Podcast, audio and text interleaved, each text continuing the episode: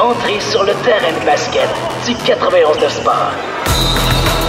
Une heure 100% basket. Avec Kevin Valley. Un show de radio qui atteint le panier à chaque semaine. Voici Allez Hoop 360. Allez, Hoop. Allez Hoop 360, l'émission euh, sur les ondes du 91 Sport. Extrêmement heureux de vous retrouver aujourd'hui pour euh, ce show-là, 100% basket, le seul au Québec. C'est important de le mentionner. On bâtit une communauté autour de ce show-là, autour de notre site web alleyhoop360.com. Les gens qui écoutent le basket, si vous aimez ça, si vous aimez l'émission, notre site, référez-les. Le but, c'est vraiment de rassembler tout le monde et puis de bâtir quelque chose de solide parce que dans les prochaines années, il va falloir prouver que Montréal est un marché de basketball. Euh, aux yeux de la NBA, on en, a, parlé dans quelques émissions précédentes. Je pense que c'est possible et il faut faire tout ce qu'il faut pour que ça puisse se produire. Aujourd'hui à l'émission, dans le bloc numéro 2, Charles Dubébret va être avec nous pour discuter des Bucks, des Sixers, des Nets et des Nuggets. Une analyse complète. On décortique vraiment euh, ce qui se passe avec ces formations-là en vue de la saison en vue de la prochaine saison. Quelles sont les attentes? Qu'est-ce que Charles ferait? Qu'est-ce qui manque à ces équipes-là? C'est un format qu'on va ramener dans les prochaines semaines. Euh, donc là, ça, c'est la première édition. Et puis, on risque de passer à travers la majorité des équipes avec Charles. Euh, C'était très, très, très intéressant vraiment de- d'en parler avant de l'enregistrer. On va, on va faire ça tantôt avec lui.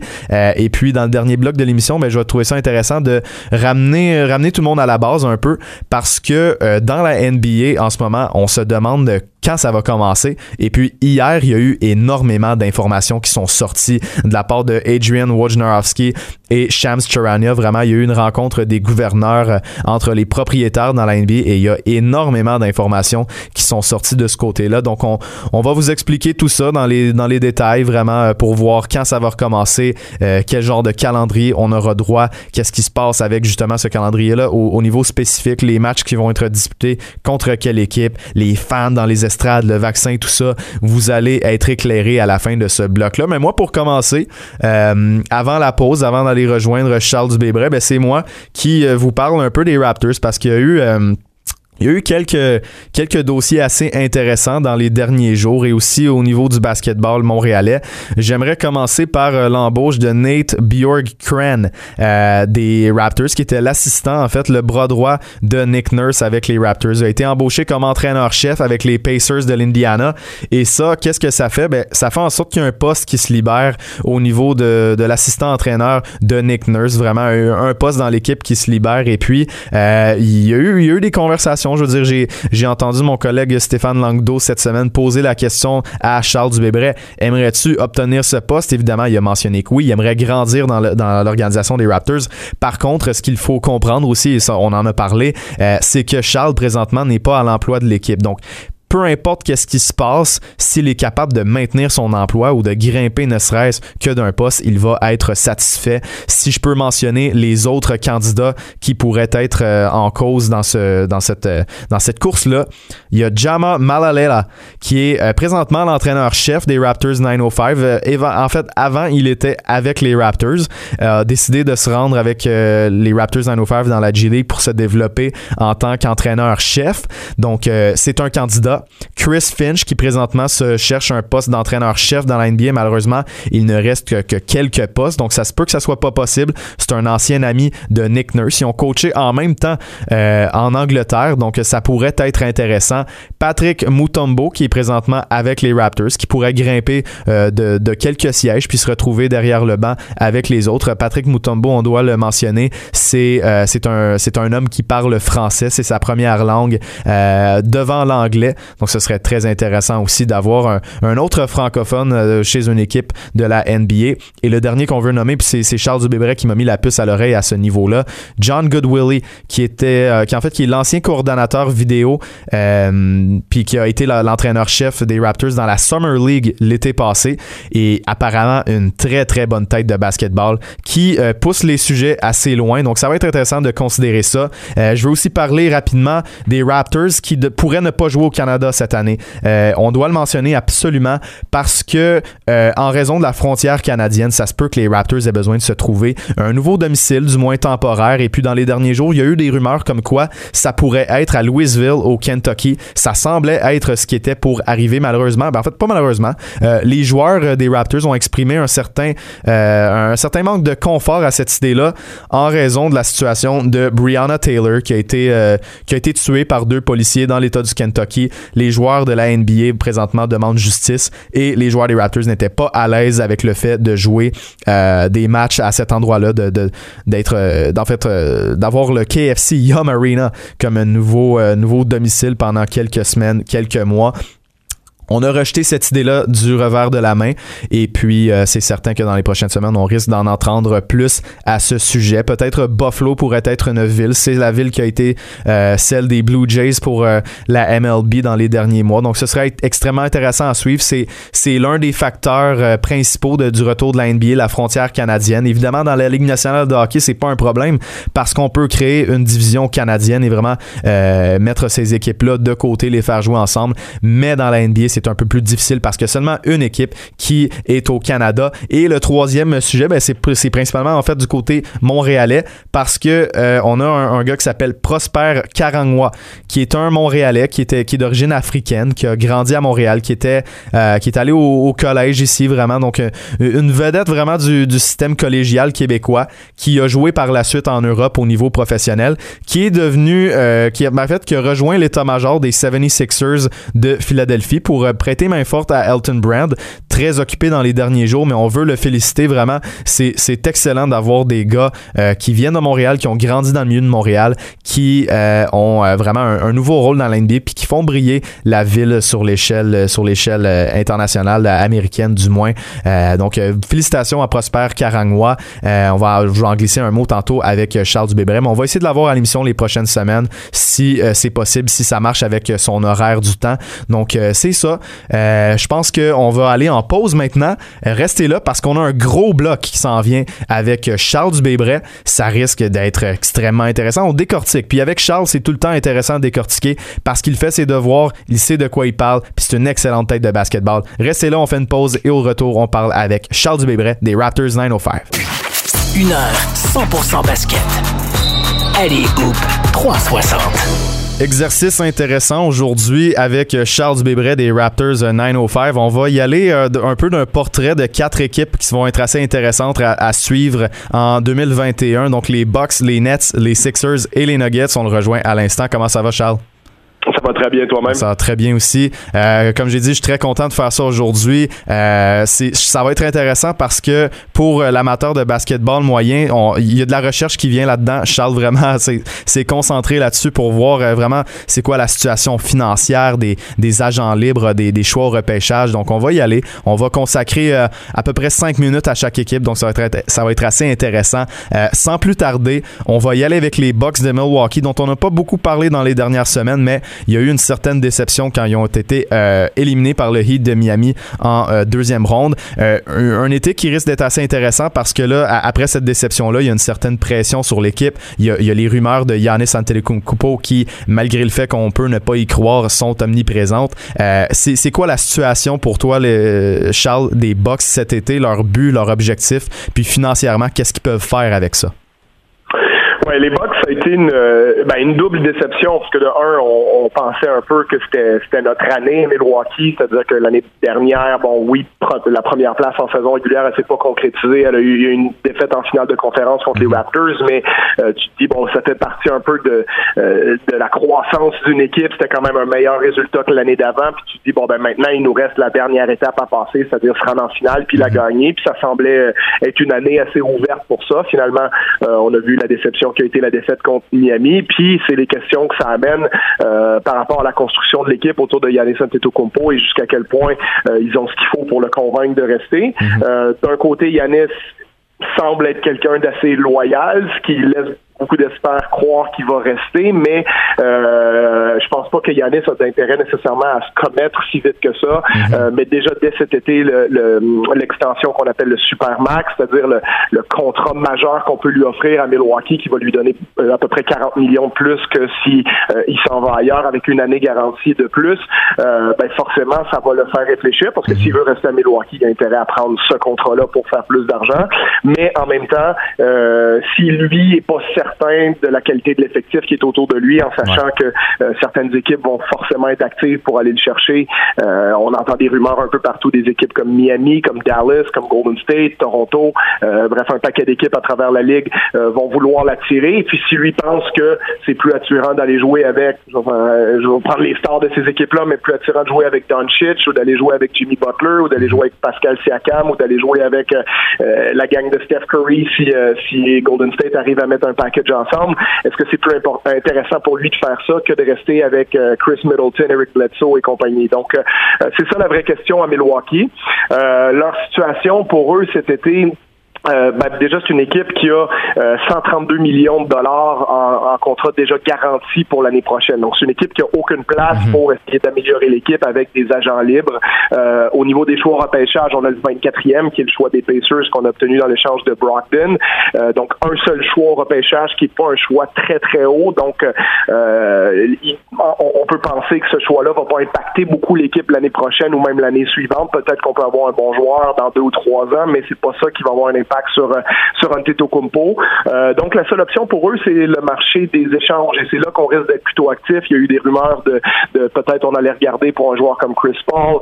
Euh, bien entendu, le rêve de toutes les équipes dans la ligue, c'est que les Wizards mettent Bradley Beal sur le marché, un scoreur de 29-30 points par match, qui joue dans une équipe qui éventuellement risque d'être en reconstruction, mais c'est pas une certitude que Beal va être mis sur le marché rapidement.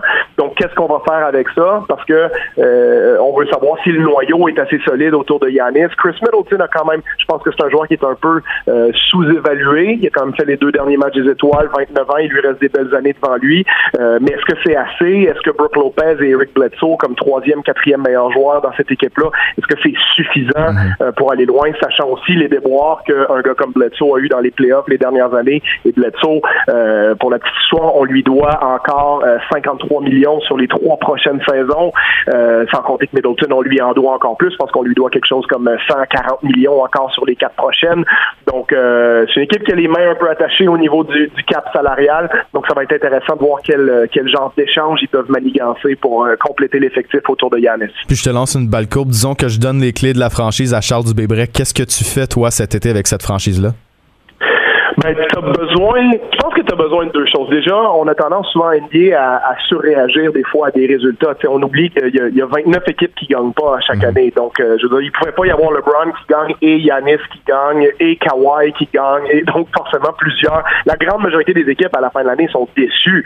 Donc, est-ce que ça veut dire que leur équipe est trop faible? Je veux dire, Milwaukee, depuis deux ans, domine les saisons régulières, ce qui démontre que leur équipe est quand même euh, assez fortement construite telle qu'elle est en ce moment. Euh, après, on a manqué d'ajustement en séries éliminatoires. Ça semble avoir été récurrent chez les équipes de Mike Budenholzer depuis quelques années. Budenholzer qui est un coach euh, fantastique, euh, mais qui peut-être s'ajuste pas tout à fait assez en fonction des situations en séries éliminatoires et ça lui a peut-être coûté euh, des runs de playoffs un peu plus longues. Donc, est-ce que euh, Budenholzer va apprendre de ces erreurs-là puis peut-être devenir un peu plus malléable dans ses choix à un certain moment donné? Mm-hmm. ou alors, on va se dire, ben écoute, là, on va essayer de peut-être aller chercher vraiment un autre gros morceau. On a fait savoir à Yann euh, qu'on est prêt à payer la taxe de luxe. Donc, euh, OK, ça c'est une bonne nouvelle pour les Bucks et pour euh, Yanis. Mais maintenant, c'est comment et qui veut de certains morceaux dont on a dans l'équipe? Parce que quand on regarde bien, au-delà de Yanis qui a 25 ans, Middleton en a 29, mais tous les autres joueurs majeurs, ou presque, ont 30 ans et plus. En Bledsoe 30, Brooke Lopez 32, George Hill a 34, Robin Lopez a 32, Ilya Sova 33. Mm-hmm. Donc, t'as pas beaucoup de... Wesley Matthews que j'ai oublié 34, Cal Corver 39. Donc, t'as peut-être juste Pat Connaughton, Dante DiVincenzo qui sont un peu plus jeunes, mais euh, peut-être essayer de rajeunir l'équipe un tout petit peu, euh, avoir un peu plus de joueurs fiables sur le lancer à trois points aussi parce que tu as besoin d'espacement vraiment maximal autour d'Antetokounmpo. Euh, tu as des shooters là-dedans qui sont euh, euh, pas toujours fiables à mon avis, même si des fois les statistiques sont à peu près correctes. Mais oui, Middleton, lui, c'est un shooter de 42% mais tu sais, Bledsoe est à 34, Brooke Lopez cette année à 31, euh, DiVincenzo est à 33, euh, Pat Connaughton est à 33. Donc, t'as pas assez de shooters vraiment à 38, 39, 40 dans cette mhm. équipe-là. Euh, peut-être à part Corver, mais Corver a 38 ans, donc 38, 39 ans. Donc, euh, c'est une équipe qui a besoin d'un peu de rajeunissement, puis un peu plus de shooting extérieur. Euh, puis forcément, si on est capable d'attirer une troisième star pour complémenter Middleton et Antetokounmpo, ça, je pense que c'est quelque chose qu'on va regarder du côté de Milwaukee. Bon, certainement intéressant à suivre pour Milwaukee, une autre franchise qui va retirer l'attention dans l'Est la saison prochaine. Une équipe dont on n'a pas encore vu beaucoup la nouvelle recette parce que Kevin Durant a signé alors qu'il venait juste de subir une, blessure qui allait l'écarter du jeu pour euh, une période d'un an. Donc les Nets de Brooklyn. on a un nouveau duo, Kyrie Irving et Kevin Durant. C'est prometteur, c'est deux des meilleurs joueurs de la NBA. Par contre, euh, la recette, on l'a pas vu encore. Euh, pour toi, Charles, en regardant l'équipe qu'on a en ce moment, donc avec, avec Karis LeVert, Spencer Dinwiddie, les joueurs de centre DeAndre Jordan et Jared Allen, comment vois-tu la saison morte des Nets puis les, les changements qui pourraient peut-être être être fait pour euh, mieux complémenter un gars comme Kevin Durant puis l'entourer pour une équipe de championnat de la première année? Ben, c'est peut-être l'équipe qui a le plus de, questions hein, au final dans la ligue, les Nets, mais je, je dis pas ça dans un sens négatif parce que bien entendu, si tu construis une équipe, tu es content d'avoir des talents comme Durant, comme Irving, comme tu mentionnais, des, des, des joueurs en 5 comme Allen, Jordan, t'as aussi Dinwiddie, Caris Lover, t'as vraiment euh, Joe Harris, euh, qui, est, qui, est vraiment, vraiment euh, nanti en termes de talent. Euh, mais quand je dis avoir autant de questions, je veux dire déjà Durant, euh, est-ce qu'il est en santé ou quelle version de Kevin Durant on va avoir? Est-ce que c'est le même joueur qu'avant? Est-ce que c'est 95% du joueur d'avant, 90% du joueur d'avant, etc. Donc ça, c'est première question. La deuxième, Kyrie Irving, euh, un des plus des joueurs les plus talentueux de l'NBA, mais jusqu'à quel point il t'aide à gagner? Parce qu'avec les Celtics, ça s'est pas très bien passé. Avec les Cavaliers, avant que LeBron arrive, c'est pas comme si Cleveland gagnait beaucoup grâce à lui non plus. Donc ça, c'est une vraie question aussi. Euh, après, est-ce que tu vas chercher une troisième star? Alors que est-ce que ta troisième star, c'est pas déjà Chris Levert qui est dans ton équipe? Euh, ça, c'est une vraie question. Après, qui est meilleur entre Allen et Jordan? Bon, le coach Atkinson mettait Jared Allen, mais euh, DeAndre Jordan, c'est le grand ami de Kevin Durant et Kyrie Irving. Euh, qui contrôle vraiment cette équipe-là? Parce qu'on dit, ben, c'est l'équipe un peu contrôlée par Irving et Durant parce qu'ils ont décidé de venir ensemble. Donc, on fait un peu, c'est pour ça que quand Jacques Vaughn a récupéré l'équipe euh, en tant que coach par intérim, ben, il a remis DeAndre Jordan immédiatement dans le 5 de départ en, donnant une démotion à, Jared Allen. Donc, il y a énormément de questions sans compter coach, qui, nouveau coach qui arrive. Non seulement c'est un nouveau coach, mais c'est un coach recru qui n'a jamais coaché, mais qui est une, une figure extrêmement respectée avec une super personnalité, un gars comme Steve Nash. Euh, donc, est-ce que Steve Nash va avoir un succès énorme, ce qui est à mon avis possible, ou est-ce que euh, ça va crasher? C'est possible aussi. Euh, donc, c'est très complexe d'analyser cette équipe-là puis de voir qu'est-ce qu'ils vont être. Donc, moi, je suis vraiment assez fasciné par ça. C'est une équipe qui a euh, un choix de première ronde, le, 19e choix en provenance de, Philadelphie cette année, donc qui est capable de rajouter un mhm. morceau à ça. C'est un, draft qui est pas très fort en haut, mais qui est assez profond. Donc, peut-être on peut trouver un joueur correct euh, à ce niveau-là pour les Nets. Euh, qu'est-ce qui va se passer avec Joe Harris aussi? Parce mhm. que je pense que c'est un joueur qui est essentiel à ce qu'ils font. C'est lui qui, lui, n'a pas besoin du ballon dans les mains, contrairement à Durant, Irving, voire même Dinwiddie et Levert. Donc, c'est un joueur avec qui tu peux faire plein de chose, un des meilleurs shooters à trois points de l'NBA. Euh, et lui va vouloir être payé parce que c'est un choix de deuxième ronde, donc il n'a pas gagné beaucoup d'argent au début de sa carrière.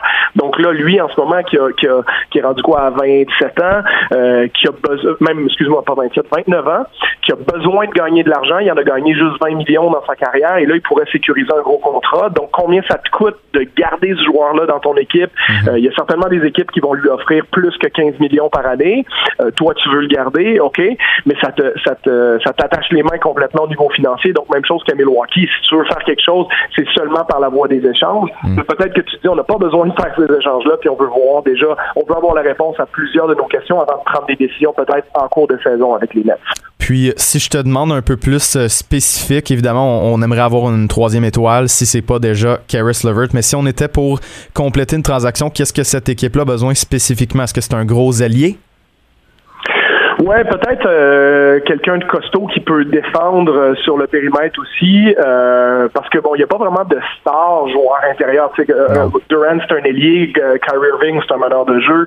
T'as pas vraiment de, de, de star pour jouer peut-être en 5 avec ces joueurs-là, sachant qu'ils ont déjà des 5 aussi. Je veux dire, c'est pas comme si Denver allait mettre Jokic sur le marché ou hmm. que Embiid allait être disponible, je sais pas, dans un échange contre Caris Levert, là, par exemple. Donc ces choses-là sont pas réalistes. Donc, euh, oui, tu aimerais ça peut-être aller chercher un troisième joueur euh, qui peut jouer à l'aile, qui peut marquer. Bon, je pense que leur, rêve, encore une fois, eux aussi, ça serait Bradley Beal, euh, qui pourrait bien complémenter ce qu'ils ont déjà, mais en quelque part, comme je dis, ça reste tout à fait hypothétique que Washington mette Beal sur le marché tout de suite.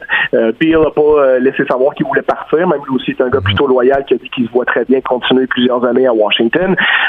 moi, je pense que moi, si j'avais à deviner, je pense qu'on va rester euh, patient peut-être avec les joueurs qu'on a déjà. Euh, Lovert a démontré des belles choses. Euh, Spencer Dinwiddie, les gens ont tendance à l'oublier parce qu'il n'est pas revenu dans la bulle, mais en 64 matchs cette année, Dinwiddie était à 21 points, 7 passes de hmm. moyenne. Euh, donc, on a lui et Lovert qui est à 19 points. Donc, ces deux joueurs-là ont été à 40 points de moyenne cette saison. Bon, ça, ne va pas se reproduire avec Irving et Durant l'année prochaine, mais, mais ils ont démontré l'étendue de leur talent. Puis moi, si j'étais eux, je serais pas effrayé de commencer la saison avec ces joueurs-là parce que euh, Lovert 25 ans, Willy 26, donc c'est en plus c'est des joueurs qui ont du temps devant eux. Donc euh, je pense qu'on a on a vraiment un bel effectif. Euh, puis simplement d'être capable de conserver Joe Harris, comme je dis, ça va coûter cher, mm. mais en quelque part, ben il faut ce qu'il faut si tu veux gagner un championnat. Il faut pas oublier que les Nets, euh, c'est un championnat ou, ou, déception pour eux même dès l'année prochaine parce que je veux dire, tu as signé Durant pour 4 ans, il y a déjà une année qui est passée avec sa blessure. Donc tu as, une fenêtre de quoi? De, de 3 ans devant toi pour gagner, euh, ben, tu peux pas te permettre de dire, bon, ben, cette année, on va juste faire les séries ou faire la deuxième ronde. Non, non, faut que tu sois déjà euh, euh, finale de conférence, voire finale NBA en disant que l'année d'après, tu, gagnes mm-hmm. pour vraiment être sur un rythme correct. Donc, ça met beaucoup de pression sur cette équipe-là et sur Steve Nash. Bon, on a parlé des Nets, qu'il y a beaucoup de questions qui les entourent, mais s'il y en a une autre avec laquelle il y a plusieurs questions, ben, c'est les 76ers de, de Philadelphie. on en a parlé il y a quelques semaines, en plus du point de vue de, de, de l'arrivée de Doc Rivers, du fait que ça va être une année charnière pour les Sixers, montrer que Simmons et Embiid peuvent cohabiter. Par contre, on n'avait pas parlé des spécifiques, donc la situation de l'équipe, euh, les contrats de Al Horford et de Tobias Harris qu'on voudrait probablement se départir. Donc, l'été des Sixers, ben, en fait, l'été, mon Dieu, l'automne, la saison morte des Sixers, ça pourrait être assez compliqué, ça pourrait ça pourrait chambouler certaines choses. Comment tu vois ça, toi? Ben, comme tu dis, eux, c'est vraiment une question euh, salariale à la base, combinée avec la dynamique de, de Simmons et Embiid. Bon, est-ce que ça fonctionne, ça fonctionne pas? Je pense que c'est euh, euh, intelligent de leur part de dire on va on, va tester ça peut-être avec un, nouveau coaching staff avant de procéder à un échange directement pour essayer de se débarrasser de l'un ou de l'autre. Mhm. donc de voir est-ce que quelqu'un d'autre peut mieux organiser le schéma autour de ces gars-là pour que ça fonctionne un peu mieux. Donc on verra ce que ce que Doc Rivers et Dave Yeager sont capables de faire parce que j'ai beaucoup d'estime pour Dave Yeager qui va être l'assistant numéro un de Rivers. Euh, je trouve que c'est une très très bonne tête de basket et puis Rivers était une, personne extrêmement respectée par les joueurs à travers la ligue. Donc je pense qu'on a trouvé une belle une belle combinaison à ce niveau-là du côté de Philadelphie. Euh, maintenant, c'est de voir bon euh, comment on peut manœuvrer encore une fois a souvent des contrats qui sont garantis dans les équipes du côté de, de, Philadelphie. On est déjà à 145 millions de contrats garantis pour l'année prochaine, donc euh, absolument aucune possibilité de, de penser à signer qui que ce soit à part les propres joueurs qu'on a. Donc pour améliorer l'équipe, seule possibilité c'est les échanges. Faut repêchage, on a le 21e en provenance d'Oklahoma City. Euh, encore une fois, euh, pas, pas nécessairement envisageable que c'est quelqu'un qui va vraiment les aider à gagner euh, dans, dans l'avenir, dans un avenir vraiment rapproché. donc voilà, ça va être intéressant de voir comment le nouveau coaching staff les fait jouer. Euh, qu'est-ce qu'on fait? Est-ce qu'on est capable de schématiser autour de Horford et Harris aussi? Parce qu'il y a quand même 60, 61 millions de, commis à ces deux joueurs-là l'année prochaine, euh, sans compter les, les, 59 millions de commis à MB des semaines. Donc, ça fait quatre joueurs qui gagnent 120 millions à eux quatre. Euh, donc, c'est complexe. Puis c'est de l'argent aussi pour longtemps. Donc, c'est ça qui va impacter leur, décision parce que ces gars-là gagnent 120 millions l'année prochaine. Euh, l'année suivante, ces gars-là en gagnent 125. Puis l'année d'après, ils sont encore sous contrat aussi. Donc, tu as de l'argent, dans le cas de Tobias Harris, tu as de l'argent garanti jusqu'en 2024. Euh, dans le cas de Ben, ben, ben Simmons, son extension euh, rentre en vigueur. Donc, lui, c'est jusqu'à 2025. Al Horford, c'est de l'argent qui est, qui est jusqu'en 2023. Joel Embiid jusqu'en 2023. Donc, je veux dire, c'est pas comme si tu dis, ah, il nous reste une année à faire, puis il y a un de ces salaires-là qui s'en va. Donc, c'est ça leur vraie problématique à eux, euh, sachant qu'un Horford, ça n'a pas tout à fait fonctionné. Harris, on a certainement surpayé pour le garder parce qu'on venait de perdre Jimmy Butler. Euh, on s'est peut-être pas concentré à mettre l'argent au bon endroit, mm-hmm. ça, on, paye pas, puis on voit ce que ça donne à Miami maintenant. Donc, euh, pense que du côté des, des Sixers, ça va être vraiment de, de, gérer tout ça, puis de déterminer à un moment donné, est-ce qu'on est capable d'aller chercher un joueur sur un échange, un joueur où il y a eu des rumeurs dans le passé, puis où il pourrait réavoir des rumeurs cet été, c'est un gars comme Chris Paul, qui a un gros salaire lui aussi. Euh, maintenant, la question est, est-ce qu'on est capable, est-ce que Oklahoma City accepterait dans son processus de reconstruction de prendre euh, un mauvais contrat? Parce que on sait qu'OKC veut potentiellement laisser aller Chris Paul pour reconstruire. Ça va être difficile de laisser aller Chris Paul sans récupérer en retour de, un contrat que tu veux pas, parce que bon, c'est un peu la même problématique. Paul, il gagne 40 millions à partir de l'année prochaine. Donc, est-ce que tu prends le contrat de Tobias Harris en échange ou le contrat d'Al Horford en échange, par exemple, en sachant que peut-être tu pourrais demander d'avoir euh, Mathis Tybalt ou un, un Smith ou un choix repêchage, tout ça, peut-être une combinaison de deux, trois jeunes joueurs que, euh, que tu veux, euh, plus un mauvais contrat, ce qui fait que les contrats euh, sont équivalents dans l'échange, puis ça permettrait peut-être aux Sixers d'avoir un joueur comme Chris Paul, et dans ce cas-là, est-ce que Ben Simmons, maintenant, tu le fais jouer power forward en quatre au lieu de le faire jouer en un? donc, comment tu schématises un peu ton équipe si jamais tu as l'arrivée d'un joueur majeur comme ça? Donc, je sais que les Sixers vont certainement être pas, pas nécessairement actifs au niveau du résultat, mais vont regarder quelles sont les mm-hmm. options, puis on va voir à la fin de, l'automne, comme tu disais, s'ils sont capables d'avoir trouvé une solution à ces questions-là. Ouais. Euh, la clé, la clé, tu l'as dit, c'est vraiment Horford et Harris. C'est les, deux mots de tête, je pense, des Sixers. On verra s'ils vont être capables de les, euh, de les échanger, d'aller chercher un, joueur qui cadre peut-être mieux, comme tu l'as dit avec Chris Paul. Euh, pour, ben, on surveille ça pour les Sixers. Pour moi, c'est, je pense que c'est l'équipe que je surveille le plus cet, cet automne. Ça va Harris, Harris peut peut-être fitter avec ce qu'ils font. Tu sais, c'est, il est surpayé, il est surpayé, c'est une chose, mais tu sais, j'ai envie de te dire, s'il te donne l'équivalent de production d'un joueur à 25 millions puis que tu le payes 33, euh, toutes les équipes ont des joueurs comme ça dans leurs équipes. Donc, euh, euh, c'est dommage, mais c'est comme ça. Mais la, réalité, c'est plus comment schématiquement Horford n'arrive pas à, être. Ça te fait trois joueurs pas trop dangereux à trois points quand tu as lui, Simmons et Embiid sur le terrain. Donc, il faut presque que tu le mettes juste quand Simmons ou Embiid n'est pas là. Et c'est un rôle trop limité pour un gars que tu payes 27-28 millions. Mais la question, c'est qui veut de Hal Horford à 28 millions par année à 34 ans dans son équipe? C'est pas comme si les équipes allaient se, jeter sur lui non plus. Non, c'est difficile. Puis on, a vu, je pense, que coexister euh, Horford à position 4 puis Embiid à position 5, ça a été un petit peu plus difficile cette année qu'on aurait pu euh, qu'on aurait pu s'attendre. Euh, ouais, on surveille ça. Tobias Harris, tu l'as dit, peut avoir une belle contribution. Le fait par le passé, c'est juste que quand tu as Embiid et Simmons qui sont pas nécessairement les meilleurs tireurs de trois points, mais tu aurais besoin de peut-être étirer le plancher à d'autres endroits. On verra ce que les Sixers vont réussir à faire avec ça. D'ailleurs, on va le noter rapidement. Euh, Elton Brand et sa nouvelle équipe qui a été formée notamment avec le, Montréalais Prosper euh, Karangwa que tu m'as mentionné que tu avais côtoyé dans le passé. Donc, euh, très content pour lui. on va essayer de lui parler dans, les prochaines semaines si c'est possible. On va parler aussi des Nuggets pour compléter. On est rendu à notre quatrième équipe. Et ça, c'est intéressant parce que c'est un club qui a surperformé en séries éliminatoires. On préfère cet argument-là assez facilement, du moins au niveau des attentes qu'on avait au début des séries éliminatoires quand on est rentré dans la bulle. Euh, une situation particulière, on, le mentionne, on a MPJ qui s'en vient, Jamal Murray qui a été fantastique en séries éliminatoires, Jokic qui s'est peut-être établi comme le meilleur centre de la NBA, euh, un gars comme Jeremy Grant euh, dont tu vas sans doute parler qui pourrait, qui pourrait quitter Denver cet automne. comment tu vois la situation des Nuggets pour les prochaines semaines?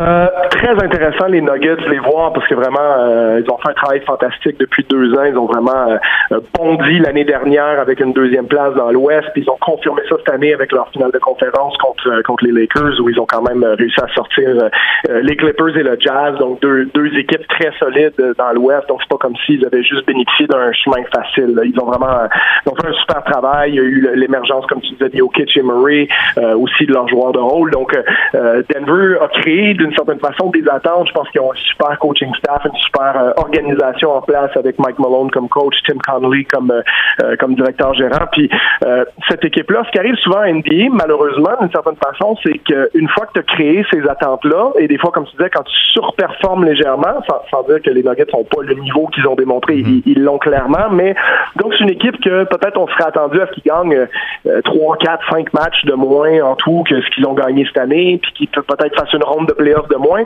Puis donc, ce, qui arrive, c'est que l'année d'après, si tu refais pas la même chose, c'est automatiquement vu comme une déception.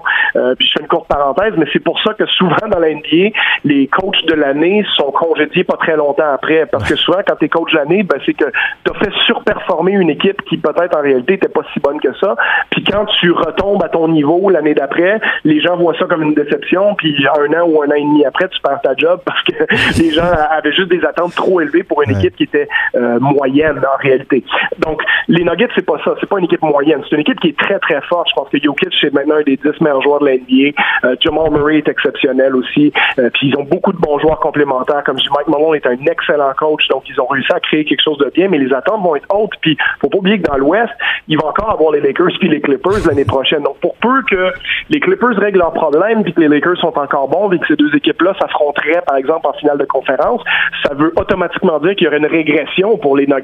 Donc, est-ce que ça, ça serait vu comme une déception? Parce que du côté de Denver, ils vont se dire, bon, ben maintenant, notre prochaine étape, c'est d'atteindre la finale NBA. Mhm. Donc, il va y avoir euh, plus de candidats que d'élus, en fait, dans les équipes qui atteignent leurs objectifs. Les déçus cette année, c'était bien entendu les Clippers. Euh, c'était aussi une équipe comme le Jazz qui n'est pas sorti de la première ronde ou les Rockets qui sont pas allés en finale de conférence. Mais euh, ça a bénéficié aux Nuggets, mais il y a quelqu'un qui va devoir écoper éventuellement. Donc, je, je leur souhaite pas que ce soit eux, mais c'est ça qu'ils doivent éviter, sachant que contrairement aux autres équipes dont on a parlé, c'est une équipe qui a des agents libres, qui a de l'argent qui se libère. Donc, il y a des grosses décisions qui se euh, profilent pour eux par rapport à quand même, je dirais, quatre de leurs euh, neuf ou dix joueurs principaux qui sont agents libres. Euh, Paul Millsap, bon, ça c'est une bonne chose d'une certaine façon pour eux parce que ça libère 31 millions dans leur dans leur livre de salaire. Mason Plumley aussi 14 millions qui, qui, terminait son contrat cette année. Euh, Tory Craig un contrat qui se terminait. Jeremy Grant, euh, ben lui c'est une option pour lui. On s'attend en général qu'il ne l'active pas parce qu'il pourrait activer son option pour 9 millions et demi, mais euh, disons que lui a plus de chances d'aller chercher peut-être une quinzaine de millions autour de ça sur le marché des, des, des, agents libres. Donc euh, va probablement euh, euh, désactiver l'option et devenir agent libre. Donc qu'est-ce qu'on va faire? Est-ce qu'on resigne Jeremy Grant qui a été excellent pour eux euh, cette année, 26 ans aussi, donc ça a beaucoup de sens de, le conserver. Je pense que peut-être ça a plus de sens de peut-être laisser aller Millsap euh, de manière à ce que tu te, tu t'attaches pas trop les mains, à moins que Millsap accepte de jouer parce qu'il veut vraiment rester à Denver. Mm-hmm. Il est prêt à comprendre un contrat euh, extrêmement, extrêmement réduit, mais Millsap a quand même 35 ans aussi. et à ne pas oublier aussi, ben, on a Will Barton dans cette équipe-là, qui n'a pas joué lors de la reprise, qui n'a pas joué pendant la série. Et Barton, cette année, statistiquement, 15 points, 6 rebonds, 4 passes, c'était le troisième meilleur joueur de l'équipe. Donc, on a le retour de Barton qui est encore sous contrat l'année prochaine pour 14 millions. Donc, faut donner un rôle à Barton, faut donner un rôle à Jeremy Grant et faut augmenter le rôle de Michael Porter aussi, euh, qui est une des jeunes stars montantes qu'ils ont dans leur équipe. Donc, c'est pour ça que je vois pas vraiment euh, comment tu peux faire jouer tout ce monde-là et ramener Millsap, à moins que Millsap veuille jouer pour 2 euh, millions par année, mais bon, il en gagnait 31. Donc, je serais surpris qu'il accepte vraiment une, une réduction aussi importante. Donc, intéressant de voir ce qu'ils vont aller chercher. Je pense que la grosse majorité de leur argent euh, disponible va être utilisé pour resigner leurs propres joueurs, même s'ils sont en dessous du cap salarial en ce moment. Je pense pas que ça va leur permettre d'attirer qui que ce soit. Je pense qu'on va se concentrer sur, euh, comme je disais, Jeremy Grant. Est-ce qu'on ramène Mason Plumlee? Est-ce qu'on en a besoin? Euh, est-ce qu'on ramène Tory Craig, etc., etc. Puis, comme je disais, moi, ma vraie question pour eux, puis je pense que c'est leur challenge numéro un, c'est de pas avoir, de, de, pas faillir à la tâche maintenant que tout le monde voit les Nuggets comme une des quatre ou cinq meilleures équipes de la ligue et que eux, leurs ambitions, ça va être bon maintenant on construit sur ce qu'on a fait, on atteint la finale NBA, mais t'as quand même les Lakers, les Clippers et plein d'autres équipes dans l'Ouest qui vont avoir leur mot à dire ça a été extrêmement intéressant, Charles, de faire le, profil de ces, euh, de ces quatre équipes-là. Puis c'est une formule qu'on va garder. Je pense que ça, ça va vraiment aider les, euh, les amateurs à comprendre un peu plus c'est quoi les enjeux, c'est quoi les, les, contrats qui viennent à échéance, les options qui se présentent au club. Euh, la semaine prochaine, on risque de discuter des Rockets, des Blazers, du Jazz et des Mavericks. Donc, je te remercie beaucoup pour ta, pour ta chronique aujourd'hui. Puis on se reparle la semaine prochaine. Avec plaisir. À la semaine prochaine. Yes. Bonne journée, Charles. Au retour de la pause, on fait un euh, résumé complet de ce qui se passe avec euh, la NBA. Donc, euh, le retour de la NBA qui est maintenant prévu vers le temps des fêtes. On en parle avec William Thériault. Restez là. Une heure 100% basket. Allez, Hoop 360. C'est le temps d'y aller de la chronique alléoop360.com avec l'un de nos chroniqueurs, William Thériault. Aujourd'hui, comment ça va? Ça va très bien, Kev, et toi? ça va super bien aussi. Très content de t'avoir à l'émission euh, une autre fois. Euh, aujourd'hui, pour notre bloc ensemble, on a décidé vraiment d'y aller d'un un résumé de tout ce qui se passe présentement autour du retour euh, de la NBA. il y a eu énormément d'informations qui sont sorties hier, donc c'était pertinent de le faire aujourd'hui puis d'expliquer vraiment aux auditeurs dans tous les détails ce qui se passe de ce côté-là. Ben, premièrement, du côté des dates observées, il y en a quatre en ce moment, le 22 décembre, le 25 décembre, le 1er janvier et le 18 janvier. Mais euh, selon ce qu'on voit dans les derniers jours, ça, commence à avoir une tendance vers le temps des fêtes. Puis je trouve ça intéressant. On veut partir ça vraiment tôt. Mais d'un autre côté, il faut considérer que euh, Adam Silver avait dit qu'il allait donner un avis de 8 semaines aux joueurs avant que ça commence. Et là, ben, le 22 décembre, le 25 décembre, c'est pas mal dans 8 semaines. Donc on se dit que si c'est vraiment ça, ben, ça risque de se closer dans les prochains jours.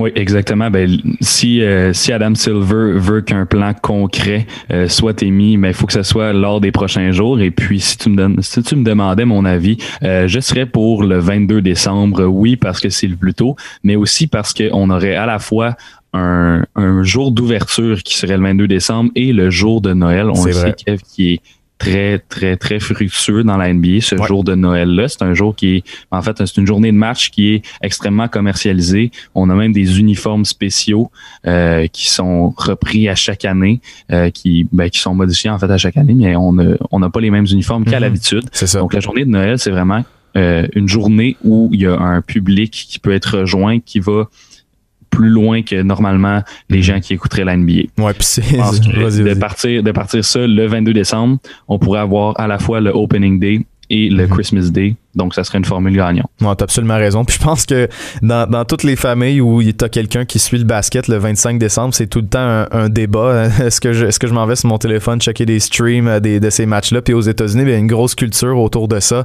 à Noël, le 25 décembre, les gens se, se rassemblent un peu pour aller voir, euh, pour aller voir ces, ces matchs-là. Euh, tu as raison. Deux, j'y avais pas pensé de, de cette façon-là, d'avoir les deux dates d'ouverture. C'est extrêmement intéressant. Par contre, ça se peut que ça aille un, un peu plus loin. L'autre détail, assez important, quelque chose qui quelque chose qui fait différent des autres saisons. Si on avait besoin de quelque chose d'autre de différent, mm. euh, ça va être écourté vraisemblablement à 72 matchs, contrairement euh, aux 82 rencontres qu'on voit à l'habitude. Le but là-dedans, ben, c'est de terminer avant les Jeux Olympiques parce que au niveau des droits de diffusion, des les, les diffuseurs vraiment qui diffusent la NBA et les Jeux Olympiques, ben, ça peut devenir compliqué. Et puis je sais pas qu'est-ce que tu penses de cette saison courte là, mais j'ai l'impression que ça peut être quelque chose qui va euh, revenir dans les prochaines années. Ça peut être un test, voir si on préfère avoir un calendrier plus court puis reposer les joueurs un peu plus. Mais je pense que euh, ça va être une formule qui pourrait être appliquée euh, cette année, puis on verra pour la suite, comme tu viens de le mentionner. Moi, j'aime bien la formule 82 matchs. C'est aussi adapté dans la dans la Ligue nationale de hockey, euh, qui, est la, qui est la formule normale. C'est sûr que 72, c'est un petit peu moins. Euh, si on regarde ce qui a été joué cette année, ça se situe entre 65 et 75, mm-hmm. la plupart tournant à 72, 73 matchs disputés pour les équipes qui ont euh, participé à la bulle à Orlando. Mais euh, le point que, que je voudrais amener euh, sur le sujet de la, la saison écourtée, c'est que dans le baseball, la saison écourtée, c'est passé de 162 mhm. à 60 matchs. Dans l'NBA, notre saison écourtée, on perd juste 10 rencontres mhm. finalement. Donc, je me dis qu'une saison écourtée dans la NBA, c'est pas si pire que ça. Le terme écourté pèse moins lourd que si on le comparait au baseball majeur. Oui, oui. Puis euh, tu peux considérer aussi qu'on a perdu euh, l'année passée, comme tu l'as dit, une quinzaine de matchs environ, mais on en a regagné dans la bulle avant d'entrer, euh, avant d'entrer en séries éliminatoires. Donc ça peut compenser. Puis sur ce sujet-là, ben au-delà du fait que c'est écourté à 72 matchs cette saison, ben moi j'ai bien aimé la, formule d'inviter certaines certaines équipes pour un, genre de play-in, 8 matchs en fin de saison, ou tout simplement d'avoir un play-in Trailblazers, Grizzlies. J'écoutais justement le, le, podcast de Zach Lowe cette semaine, puis c'est quelque chose qui a été, euh, qui a été soulevé. Euh, est-ce que la NBA pourrait avoir des, euh, des, des, formules comme ça qui vont revenir vu qu'on a aimé ça à Orlando? Personnellement, je suis ouvert. J'aime bien le, le, calendrier traditionnel, mais je trouve que ça amène quelque chose d'autre. ça, ça amène le fait que, par exemple, ben, cette année, on avait invité seulement 9 équipes dans l'Est avec les Wizards et puis que dans l'Ouest, on inviterait probablement 13 ou même 14 équipes. L'année prochaine, sincèrement, les 15 clubs vont essayer de faire les, séries. on en parlait avec Charles Dubé. C'était si c'est ton, ton marketing ne mise pas là-dessus de, de, de, participer aux séries, c'est une équipe de l'Ouest, ben euh, tu te trompes parce que ces 15 équipes-là vraiment ont tout ce qu'il faut. Euh, un autre truc, puis tu parlais de la MLB, tu as fait un parallèle, je vais en faire un moi aussi. Euh, ça a été évoqué qu'on pourrait avoir des voyages par région slash ville, donc inspiré par la MLB. On sait que dans la MLB, c'est des séries de, quelques matchs. On, va dans une ville, on, complète une série de matchs contre une, contre une telle équipe, et puis ensuite on vient chez nous, on s'en va dans une autre ville. Et puis dans la, dans la NBA, ben, je trouve ça intéressant. Ça, ça pourrait être plus par région, je crois, parce que c'est pas toutes les équipes contre lesquelles tu joues euh, quatre matchs. Donc, mettons, si tu peux pas aller, euh, tu peux pas aller à Golden State faire une série de matchs quand tu as seulement un match à l'extérieur là-bas. Euh, je trouve ça assez intéressant, par contre, en contexte de pandémie. Puis ça, ça va économiser sur le voyagement aussi. Je pense que dans une saison où tu as besoin d'argent comme ça, où tu vas perdre énormément de, de profit en raison du nombre limité de, partisans, j'ai l'impression que ça va être quelque chose qui, qui pourrait vraiment voir le jour puis aider la, la NBA mais c'est une belle initiative côté euh, financier de la part de la NBA de créer, euh, ben, en fait, d'envisager justement ce modèle MLB là. Euh, là pour pour les personnes qui nous écoutent, qui se poseraient la question, en fait, je vais prendre l'exemple de Adrian Wojnarowski. Mon Dieu, son nom est toujours difficile à prononcer il a, donné l'exemple que, par exemple, une équipe euh, prend un, ben, fait un voyage sur la route. Elle va jouer, par exemple, contre les Knicks à New York et mhm. son prochain match va être contre les Nets à Brooklyn. Donc, on, épargne au niveau financier, au niveau des voyages. Mais euh, je pense qu'il y a aussi l'aspect de la contamination qui rentre là-dedans, mhm. euh, de limiter de les, voyons, les voyages dans beaucoup d'endroits en une courte période de temps. Donc, ça permet aussi de limiter la contamination à ce niveau-là. Je pense que ça limite l'exposition et euh, limiter la propagation du virus. Je pense que c'est un élément qui a été pensé aussi euh, lorsqu'on a envisagé ce protocole-là. Oui, absolument. Puis, euh, considérer aussi, on n'en a pas nécessairement parlé, mais tu pourrais, tu pourrais effectivement prendre les différentes, les différentes divisions, par, pardon, puis faire en sorte que les équipes s'affrontent plus entre, entre eux-mêmes. oui, et pas, puis pas totalement, là, mais quand même. Ouais, ça c'est à, à, la NBA. C'est le travail de la NBA de devoir construire un calendrier qui va agir en, en, fonction de justement cette formule-là, mm-hmm. qui va permettre aux équipes d'affronter d'en affronter d'autres qui sont plutôt dans leur région que d'autres. On sait que les calendriers sont déjà construits sur une base de tu affrontes plus tes équipes dans la division mhm. et plus tes équipes euh, qui sont dans la même conférence que toi, plutôt que si tu es une équipe de l'Ouest, tu vas moins jouer contre, des, équipes de l'Est. Mhm. Mais euh, là, l'élément qu'il faut euh, sur lequel il faut mettre de l'insistance, c'est qu'il va falloir renforcer cette cet écart-là, en fait, entre les matchs qui sont joués, qui sont joués contre ta division mhm. plutôt que contre l'Ouest, peut-être même certaines équipes euh, que tu ne vas pas affronter dans la saison régulière. Euh, je pense à la NFL. La NFL n'a pas assez de matchs pour jouer contre toutes les mhm. équipes. Là, si je parle pas qu'on n'a pas assez de matchs, mais ça reste que si on veut économiser au niveau voyagement, on pourrait peut-être aller jusque-là. Ouais, t'as raison. Puis ça va être aussi beaucoup au niveau du calendrier de, de séparer les régions, comme tu l'as dit. Donc, si, par exemple, tu es sur la côte est américaine, ben, tu t'en vas pas sur la côte ouest euh, le lendemain, puis des, vraiment des voyagements entre régions comme ça. Faut que tu focuses ça. Et ça sera pas évidemment des duels euh, seulement intra-division, parce que les divisions sont pas nécessairement bien euh, divisées au niveau de la compétition dans NBA, faut le dire. Mais ça, reste que c'est intéressant. Puis j'ai vraiment hâte de voir le, type de calendrier qu'on va offrir aux équipes, parce que ben, c'est un contexte qui est différent puis les, clubs vont devoir s'adapter, c'est certain. Puis tu sais, aussi, tu parlais de la contamination. Euh, il faut penser au fait que l'an passé, quand tu as eu euh, Rudy Gobert qui avait été, euh, qui avait été contaminé pardon, à, la COVID-19, ben, ça avait été assez rapide que tu avais eu des cas un peu partout parce que là, ben, tu avais eu Rudy qui avait joué contre Christian Wood, puis Christian Wood a joué contre tel, puis ça, ça va rapidement. Donc, pour limiter les contaminations, puis je pense qu'il va y en avoir, je pense que ça va être inévitable dans la NBA cette saison. il va y avoir de la COVID-19, malheureusement. Tu dis, tu dis que c'est inévitable, par contre, c'est un point qui est intéressant parce que on, on recense quand même zéro cas positif dans la bulle à Orlando. Donc, sûr. tu parles comme si c'était certain qu'il allait avoir des, des cas. Mais oui, oui, c'est ça, évidemment, il y a l'aspect de la bulle. Mais reste que quand même, le, travail de la NBA a bien été, bien mm-hmm. été effectué. On a fait des bulles ailleurs, puis il y a eu des cas ailleurs. Sauf que dans la NBA, je pense que ça a été très, très bien géré. Puis l'appréciation de la bulle a été faite, euh, ben, a été unanime, je pense. Tout le monde s'est mis d'accord pour dire que la bulle, c'était une expérience qui était mhm. complètement réussie. Euh, puis je pense que le, nombre de cas qui était complètement nul, en fait, mhm. a joué quand même un grand rôle là-dedans. Ouais, mais la, différence là-dedans, c'est vraiment la bulle. la, la NFL, en ce moment, euh, a beau faire un beau travail, euh, c'est dur de limiter les cas. Dans la MLB, quand on était plus de, quand on n'était pas dans une bulle pour les séries, ça a été difficile aussi. Donc, c'est plus, euh, c'est plus de ce côté-là. Écoute, moi, je serais vraiment, vraiment surpris qu'il y ait aucun cas de COVID-19. Sérieusement, je, je m'attends à ce qu'il y en ait. Et puis, évidemment, on se croise les doigts pour que ce soit pas le cas. Mais pour l'instant, c'est euh, ce qui va se passer. Maintenant, euh, côté financier, un autre, euh, un, autre aspect qu'on va devoir considérer puis qui certainement penche dans la, dans la balance pour plusieurs, plusieurs dossiers, ben, c'est le fait que présentement, 66% des marchés ne peuvent pas accueillir de partisans. on sait que les partisans, donc les, les revenus des matchs, ça constitue 40% des revenus de la NBA. C'est énorme. Et considérant le fait que tu auras le deux tiers des marchés qui présentement ne peuvent pas accueillir de fans. Et ceux qui peuvent le faire, ben, c'est pas tous qui peuvent avoir un grand nombre. On peut parler de 11 000 personnes dans certains cas, 4 000 dans d'autres. Et puis, euh, ça, va être intéressant de voir. Et puis, l'autre point aussi, c'est qu'il va y avoir des, des équipes qui vont être euh, avantagées aussi par le fait qu'on a des partisans versus euh, d'autres qui en ont pas. Ça va, être, ça va être intéressant à suivre tout ça parce que ça va aussi évoluer au fur et à mesure que la saison avance avec le, un, vaccin qui pourrait arriver, les tests rapides et tout ça. je pense que je pense que pour l'instant, c'est le début de la saison auquel on va penser mais plus tard, j'ai l'impression que ça va se régler. Absolument, mais c'est quelque chose qui est en constant mouvement. Euh, ben, en fait, tout ce qui a trait à euh, ce qui est géré par la NBA en ce moment euh, bouge sans arrêt. Euh, le mois passé, on, disait que la saison allait commencer début janvier. Maintenant, on parle fin décembre peut-être. Donc, c'est en constant avancement tout ça. Et je veux faire un parallèle avec la, la NFL.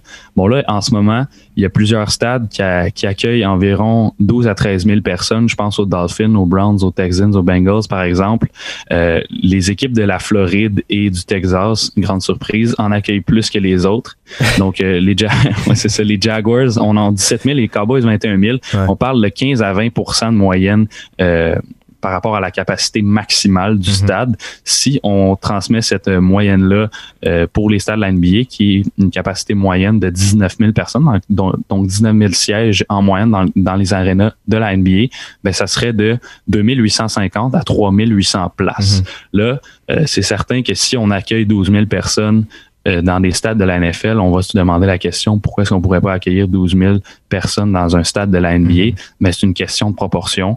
Euh, un stade de la NBA, c'est ben, un stade, une arena de la NBA, c'est pas aussi grand euh, qu'un stade de la NFL. Puis la distanciation sociale, lorsque tu as 12 000 places remplies sur 19 000, je pense pas que ça peut être autant respecté que dans la NFL. Non, effectivement. Puis il y a aussi le fait que dans la NFL, souvent, ben, tu es en plein air. Euh, c'est pas un, c'est pas un, stade qui est fermé.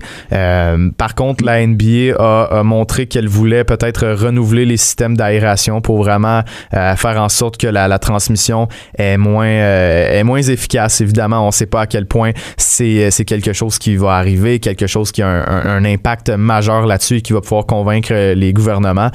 Mais, reste que on, présentement, on n'attend pas un vaccin. On mise sur le fait que euh, les propriétaires de la il y en a plusieurs qui ont investi dans des compagnies qui veulent, euh, qui veulent impliquer des tests rapides, notamment en Alberta récemment cette semaine, si vous avez suivi ça. Euh, il, y a eu, il y a eu des nouvelles concernant le fait que maintenant, quand elle est rentrée au pays, c'était possible que tu puisses tester à l'aéroport, avoir un test rapide. Puis ça, va changer un peu. Ça pourrait éliminer la quarantaine éventuellement. Puis on est, encore juste au mois d'octobre. Donc ça a le temps de changer avant le mois de décembre. J'ai hâte de voir. La pandémie évolue. on veut qu'elle évolue, de façon négative. Malheureusement, on contrôle pas ça. match des étoiles. Présentement, c'est incertain. Euh, j'ai l'impression que ça se jouera pas, mais c'est quand même intéressant de considérer qu'est-ce qui se passe en Indiana de ce côté-là. Oui, euh, ben en ce moment, l'Indiana, euh, ça se situe environ en milieu du peloton lorsqu'on parle de cas de coronavirus. Là, on a environ 60, 160 000 cas qui ont été recensés depuis le début de la pandémie, 4 000 décès. Donc, c'est c'est pas tant que ça. Je veux dire, je veux pas réduire. Non, non, non, on comprend, Je veux pas réduire ce qui est arrivé, évidemment. Je veux pas c'est minimiser la mort de, personnes, mm-hmm. mais euh, il faut reconnaître que c'est pas un des États qui est le plus touché. C'est euh, environ, mais en fait, en ce moment, c'est le 20e État qui est le plus touché aux États-Unis. Mais je pense que la NBA, euh, pour des raisons d'abord financières et ensuite de santé publique, va être contrainte à annuler cet événement-là. Mm-hmm. Euh, malheureusement. Parce que de toute façon. C'est un bel événement parce que surtout l'année dernière, on commençait à avoir euh, un aspect plus compétitif. On commençait à avoir euh, des joueurs qui se donnaient puis qui mhm. faisaient des hustle plays durant le, match des étoiles. Et ça, c'était quelque chose que les, les, partisans ont absolument adoré. Je m'inclus là-dedans. J'ai écouté ce match-là et j'étais mhm. complètement en furie, mais pas en furie. Je pense que j'étais content. Ah J'écoutais ça puis je me disais que c'était c'était très bien ce qui se passait là. Mhm. Euh, malheureusement, j'ai l'impression, comme toi, Kevin, que ça ça aura pas lieu la saison prochaine.